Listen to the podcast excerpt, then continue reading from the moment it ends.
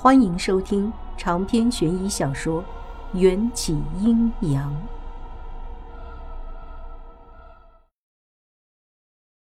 我成为了人，很快也会成为迎战的妻子。梦寐以求的事情都达成后，在这个陌生的朝代里的日子，似乎也不觉得有多难熬。王元宵，你就要得到幸福了，差点忘了。再没有王元宵了，现在所有人都只喊我一个名字。解忧公主，起床啦！驸马爷都在膳堂等了您半个时辰啦。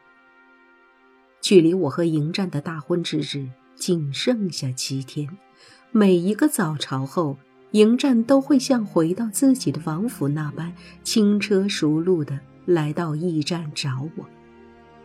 我渐渐习惯了。这样养尊处优的日子，理所应当的接受着身边人的侍奉，还有迎战对我毫无保留的爱情。别吵我，让他等。昨晚那么累，都是他害的。我梦呓着翻了个身，抱着柔软的枕头又睡过去。公主，阿来又不死心的唤了我几声，忽然。那如云雀般软糯的声音停止了，似乎放弃了叫我起床的任务。真好啊，又可以继续睡了。时间一分一秒的过去，转眼日上三竿。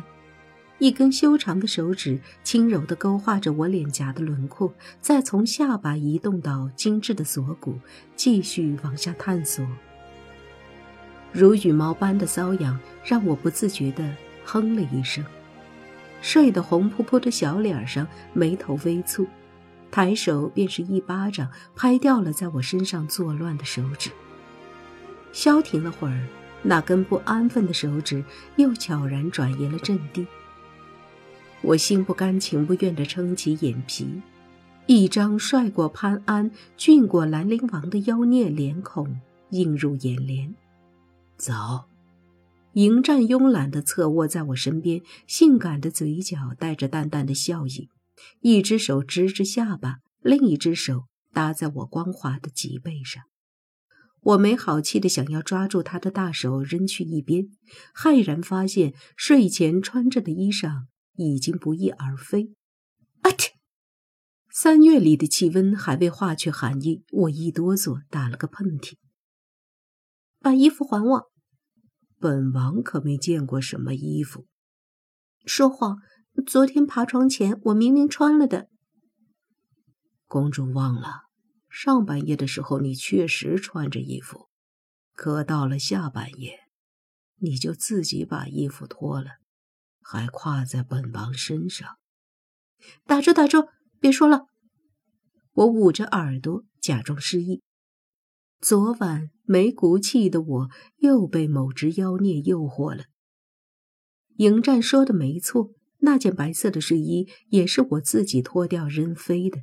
当时那么激烈，我怎么会记得衣服被扔去哪儿了？直到快要破晓，我累得半死，才倒在床上睡成了小猪。迎战却像是喝了一碗鸡汤似的，踏着一抹晨光，精神奕奕的去上早朝。这会儿回来了，居然还有精力继续偷袭我。我吸了吸鼻子，外加咽了咽口水。贪吃是人的本性，但我决定做一个有节制的女子。我快速从迎战身上翻过，爬下床。迎战有些诧异，但从他悠然自得的表情来看，似乎还饶有兴致。衣架上，阿来已经为我准备好了干净的衣裳，是一条飘渺如仙的白色的裙子，裙摆上还用丝线刺绣了迎风飞扬的蒲公英，一看就是咸阳城里最新的款式。我坐在梳妆台前梳妆，迎战便站在我身后，勾唇凝望。公子高大人，您天天赖在我这小小的驿站，难道没正事要去做？本王正在做正事。我对着铜镜里那个模糊却依旧挺俊的身影翻了个白眼儿。你将我从陛下的寝宫里抢出来的时候，好像和陛下达成了某种协议。你答应陛下什么了？已经完成了。这件事好奇了很久，一直没有找到恰当的机会问。迎战凑近我，宽大的手掌。搭在我的双肩，温热的唇贴在我微凉的耳廓，声线邪魅。这是不能让第三者知道的秘密，关系到我大秦的国运。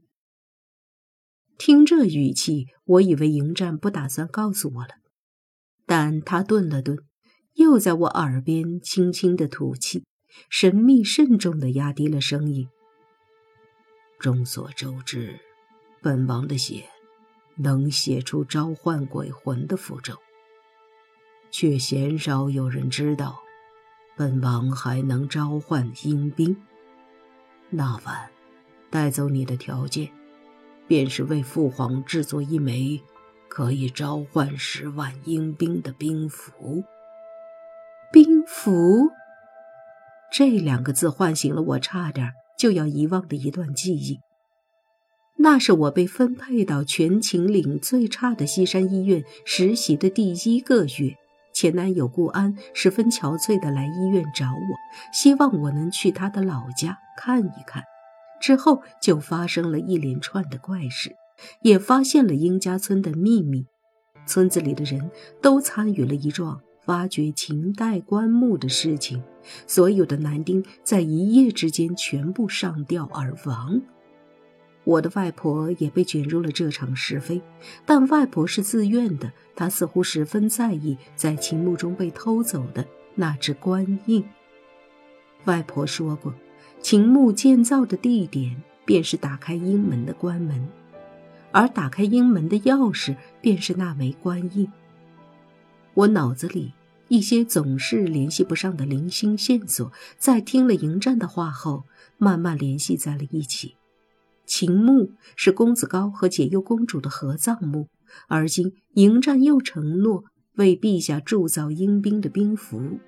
如此想来，当时失踪的那枚官印，无疑就是迎战即将铸造出的兵符。只是我想不通，为陛下铸造的兵符到了最后，为什么从没在秦朝的历史上出现过？这种超自然的能力，应当是每一个皇帝都梦寐以求的。秦始皇若得到了这样的宝贝，定会大肆宣扬，并且之后的秦国历代君王还会依仗这枚兵符百战百胜，无坚不摧。可这枚兵符不知为何却被闲置了。这么悠哉，那枚兵符可是造好了？我转过头，左手搭在他放在我肩头的大手上。迎战摇了摇头，幽深的瞳孔中显出一丝暗淡，宛若夜色下的潭水浮上了一层霜。铸造兵符不难，可要想找到能够承受住阴气的石料，却不可得。故此，本王才向父王讨要了三年的时间。来寻找可用的石料。说着，迎战就从我的梳妆台上随手拿起一块通透无瑕的翡翠，用匕首在上面刻画了一个简单的符咒，沾了些他指腹上的血，压在床单上。床单上立刻出现了一道血色的皱纹，从皱纹里爬出了一只浑身湿哒哒的小鬼，一眼就能看出。这是一只溺死的水鬼。水鬼爬到迎战面前，阴森森的脑袋低垂着，有些木讷的等候吩咐。他的出现让屋子里本就微凉的空气瞬间降了七八度，连哈气都能呼出薄霜。